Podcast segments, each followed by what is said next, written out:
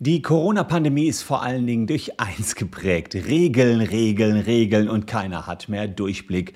Wir versuchen zumindest noch ein bisschen Licht in den Dschungel zu bringen und haben euch gebeten, eure häufigsten Fragen oder eure drängendsten Fragen uns auf unserem Discord-Channel Kanzlei WBS zu stellen. Und wir haben im ersten Teil schon einige Fragen rund um Schule behandelt. Das heißt, darf ich online zum Online-Unterricht verpflichtet werden? Müssen mir nicht iPads gestellt werden? Und jetzt wollen wir so ein bisschen was auf die allgemeine Lebenssituation eingehen. Ähm, ihr habt uns gefragt, was ist eigentlich ein Lebenspartner, mit dem ich mich treffen kann? Was ist bei einem Umzug? Kann ich Helfer dazu holen? Kann FFP2-Maske tragen wirklich Pflicht sein im Einzelhandel und im Nahverkehr? Kann man sich nicht auf ein Verbotsirrtum berufen, wenn man eine Regel nicht kannte? Wie stark sind juristische Berufe vom Lockdown betroffen? Und was passiert, wenn Eltern sich nicht einig sind, ob ihr Kind geimpft werden soll? Das und mehr in diesem Video.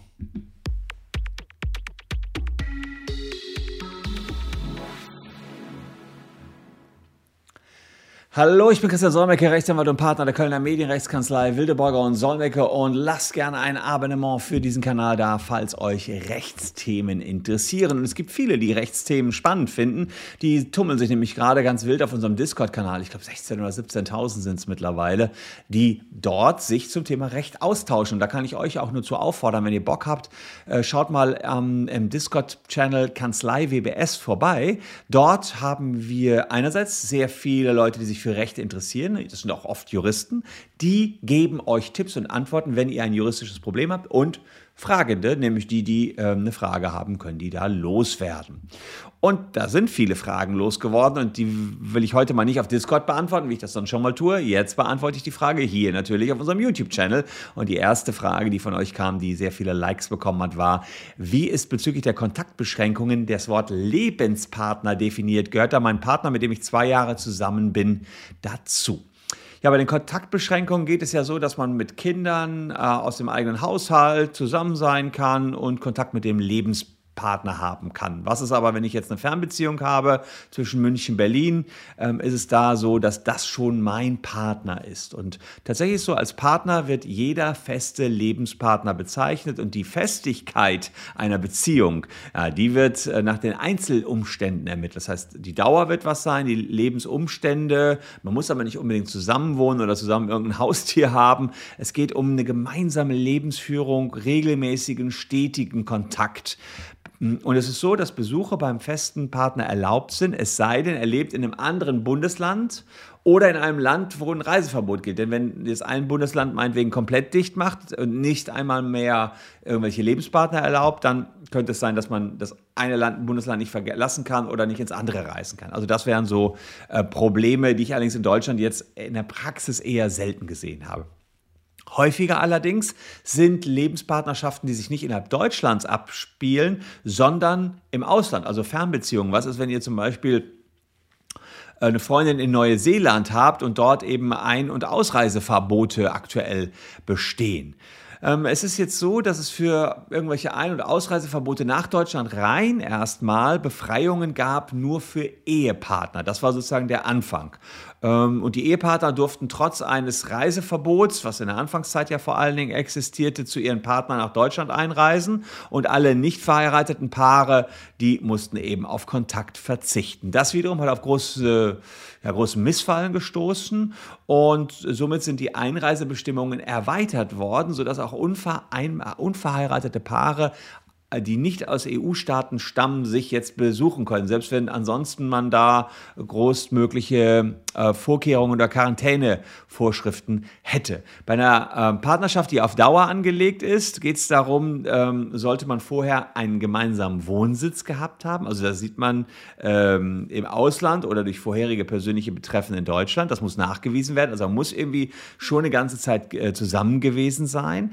Man braucht Reiseunterlagen, man braucht eine Einladung nach Deutschland und eine gemeinsame Erklärung zum Bestand der Beziehung. Also beide müssen sagen, ja, wir sind hier äh, ein Paar. Das heißt, wenn man sich treffen will ähm, über eine Auslandsbeziehung, kann das durchaus kritischer und etwas kniffliger werden, jedenfalls dann, wenn es irgendwelche Einreisebeschränkungen gibt. Nächste Frage betraf das Thema Umzug. Und die Frage, äh, kann ich mir jetzt hier einfach Helfer holen oder muss ich alles alleine tragen? Ist ja schwierig, eine Waschmaschine jetzt aus dem äh, zwölften Stock in Kölner Hochhaus äh, ohne Aufzug auf dem Rücken runter zu äh, hieven ohne einen Helfer. Aber leider muss man sagen, die Zahl der zulässigen Kontakte, die variiert ja nach wie vor vom Bundesland äh, zu Bundesland. Und die bleibt so. Also da, da kann man jetzt nicht sagen, nur weil ihr umzieht, dann äh, könnt ihr mehr Kontakte haben. Ist leider im Moment blöde mit Umziehen. Es sei denn wiederum, Obacht, ihr nehmt einen Umzugsservice. Der wiederum kann die notwendigen Mindestabstände einhalten, der kann die Hygienestandards einhalten und mit einem, mit einem Umzugsservice haben wir wieder einen Handwerksbetrieb und damit ist der Umzug wieder möglich. Also ein bisschen tricky, denkt man sich auch wieso kann, wieso kann ich nicht selber? Aber gut, ja, die, die sind natürlich darauf getrimmt, diese Hygieneregeln einzuhalten. Vielleicht im privaten Umfeld tatsächlich nicht ganz so strikt wie im beruflichen. Okay, nächste Frage. Ist die äh, Einführung einer Tragepflicht von FFP2-Masten im öffentlichen Nahverkehr im Einzelhandel eigentlich noch verhältnismäßig und wie könnte man das gerichtlich überprüfen lassen? Ob was verhältnismäßig ist, findet man immer raus, indem man alle Rechtsgüter abwägt. Da guckt man zum einen, haben wir die Pandemie, also die Gesundheitsgefährdung, zum anderen eure persönliche Freiheit, ohne Maske rumzulaufen. Und jetzt gibt es die ersten Gerichte, die haben zu dieser Maskenpflicht äh, entschieden. Zum Beispiel das Oberverwaltungsgericht Berlin-Brandenburg. Die haben sogar gesagt, dass man das Tragen einer Mund-Nasen-Bedeckung im Freien, im Berliner Stadtgebiet, sowohl auf Märkten als auch in Warteschlangen, bestätigt. Das ist noch vom 16. März 2021. Insgesamt gab es 14.000 oder über 14.000 Verfahren gegen die Corona-Regeln. Das ist jetzt was ganz Aktuelles. Ähm, also im öffentlichen Raum sagen die, kann man das sogar anordnen. Wenn man es im öffentlichen Raum anordnen kann, dann erst recht in dem Nahverkehr. Oberverwaltungsgericht Münster hat Verhältnismäßigkeit von Maskenpflicht in Grundschulen bestätigt, auch im März.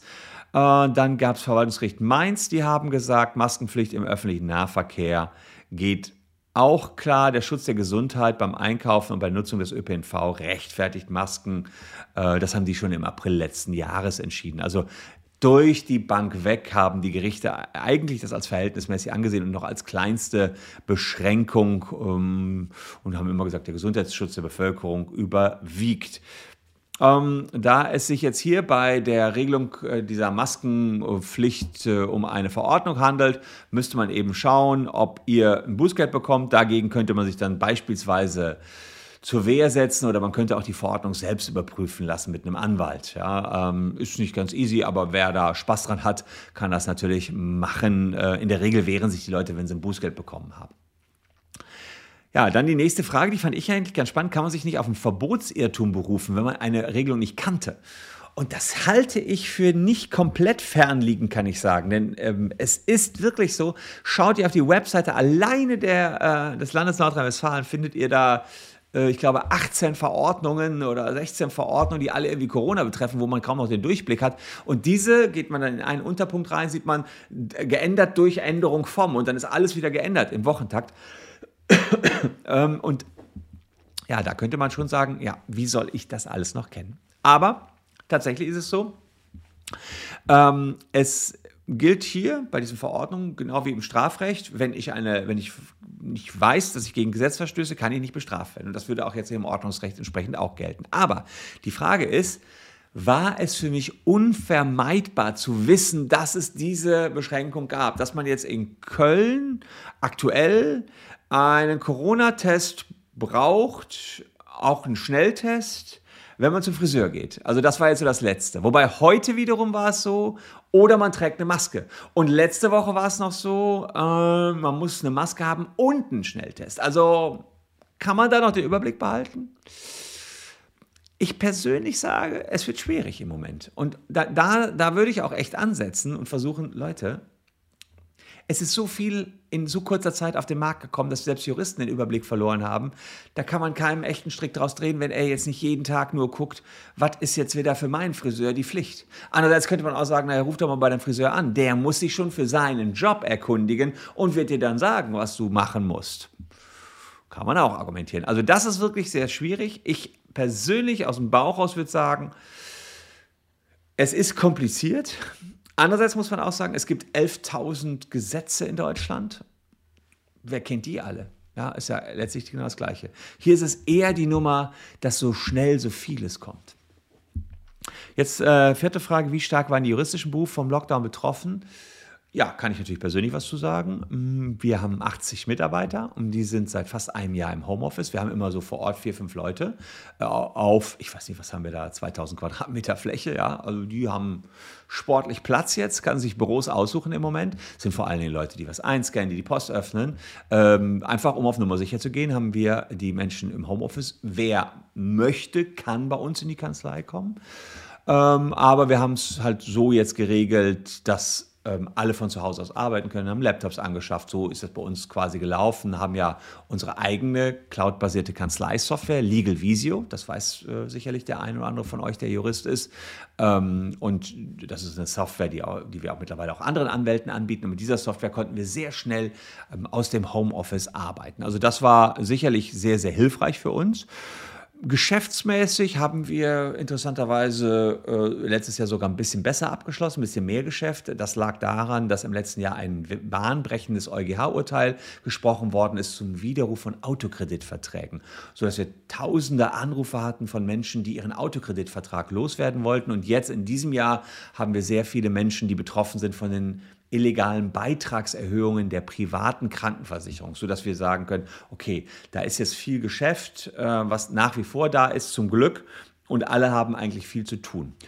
Ähm, Insgesamt die juristischen Berufe, manche, die beispielsweise Unternehmen beraten, die ächzen gerade, die sagen, also wir beraten auch Unternehmen, aber die äh, Unternehmen bei Fusionen beraten, bei Mergers and Acquisitions beraten. Die Echten sagen, boah, jetzt schließen sich gerade wenig Unternehmen noch zusammen, da ist wenig los. Ähm, was ich noch spannend finde bei den juristischen Berufen, es geht langsam los, dass wir Videoverhandlungen führen. Das finde ich sehr praktisch. Also mittlerweile führen meine Anwälte aus, überall aus dem Homeoffice die Videoverhandlungen, mündliche Verhandlungen mit dem Richter. Richter sitzt bei sich im Homeoffice, ähm, unsere Leute sitzen im Homeoffice und dann werden eben Videoverhandlungen geführt. Der Mandant kann im Pusumuckel sitzen, wird dann zugeschaltet. Also das ist schon ganz cool geworden. Ich persönlich finde das gut. Es gibt ein paar Verhandlungen, wo ich sage, da muss man vor Ort sein, da muss man den Eindruck der Verhandlung mitnehmen. Im Strafrecht wird das auf jeden Fall so sein, wobei ich bin ja Zivilrechtler. Da gibt es viel, was man auslagern kann, aber in so Eilverfahren, ja, kann es auch sinnvoll sein, im Richter mal sagen, es kann doch nicht wahr sein, gucken Sie mal hier, der verletzt unsere Markenrechte, unsere Patentrechte. Das muss jetzt gehandelt werden. Da, da, da, ist auch der starke Auftritt vor Gericht, der das Quäntchen nochmal bringt und den Richter überzeugt. Aber ansonsten, ich muss sagen, die beratenden juristischen Berufe sind recht gut durch die Corona-Pandemie bekommen. Und hier wurde die Digitalisierung eher noch weiter vorangetrieben. Letzte Frage, die ihr mir noch rausgepickt hat, betrifft so ein bisschen Eltern-Kinder-Beziehung. Was passiert, wenn sich die Eltern nicht einig sind, ob ihr Kind geimpft werden soll oder nicht? Äh, das ist natürlich noch ein bisschen entfernt, bis Kinder geimpft werden. Also ich wäre froh, wenn ich mal geimpft werden könnte. Das wird auch noch eine ganze Zeit sicherlich dauern. Auch von Kinderimpfungen sind wir sicherlich noch weit entfernt. Aber es gibt natürlich die Situation, dass Kinder gegen alles Mögliche geimpft werden. Und dazu gab es äh, eine Entscheidung, recht aktuell sogar, vom März 2021 vom Oberlandesgericht in Frankfurt. Da gab es einen Vater, der war mit der Impfung seines Kindes nicht einverstanden. Die Mutter wollte das Kind aber impfen lassen und ähm, das war dann so, dass es hier ähm, also ein Zwist gab zwischen den beiden. Und äh, das Gericht hat geguckt, was, was, was war das für eine Impfung? Und man sah, die Mutter wollte den fachlichen Empfehlungen der Ständigen Impfkommission folgen. Keine Ahnung, da gibt es irgendwie die U1, U2-Impfung ähm, gegen Pocken und all so ein Krams die die Kinder schon im frühesten Alter kriegen. Vater wollte es nicht, Mutter wollte es nicht, aber Mutter hatte sich der ständigen Impfkommissionsempfehlung angeschlossen und da sagt das Oberlandesgericht Frankfurt, in so einem Zwist muss die Fürsorge fürs Kind überwiegen und äh, wenn, wenn, die, wenn die Impfkommission, wenn die Fachleute sagen, dass das gut fürs Kind ist, äh, wenn es sich impfen lässt, damit es nicht ganz, ganz schlimme Krankheiten kriegt, dann entscheidet äh, das pendelt zugunsten der Mutter, die sich ja genau nach dieser ständigen Impfkommission richten wollte. Und so wird es also auch äh, hier wieder aussehen, geht es also um eine Corona-Impfung, wenn die Ständige Impfkommission empfiehlt, Kinder impfen zu lassen und da ist dann eine Mutter, die sagt, ich will mein Kind impfen lassen, dann wird der Vater nicht widersprechen können. Und ich tue auch keinen Widerspruch, wenn es darum geht, ein Abo für diesen Kanal dazulassen. Also, er würde mich sehr freuen, jedenfalls. Ähm, wir hätten gerne irgendwann Ende 2022 die eine Million Abonnenten. Ob wir das schaffen, wissen wir nicht, aber so lange mache ich hier auf diesem Channel auf jeden Fall noch weiter. Einstweilen danke ich euch für eure Aufmerksamkeit. Hier noch zwei Videos, die euch ebenfalls interessieren könnten. Wir sehen uns dann morgen schon wieder. Tschüss und bis dahin.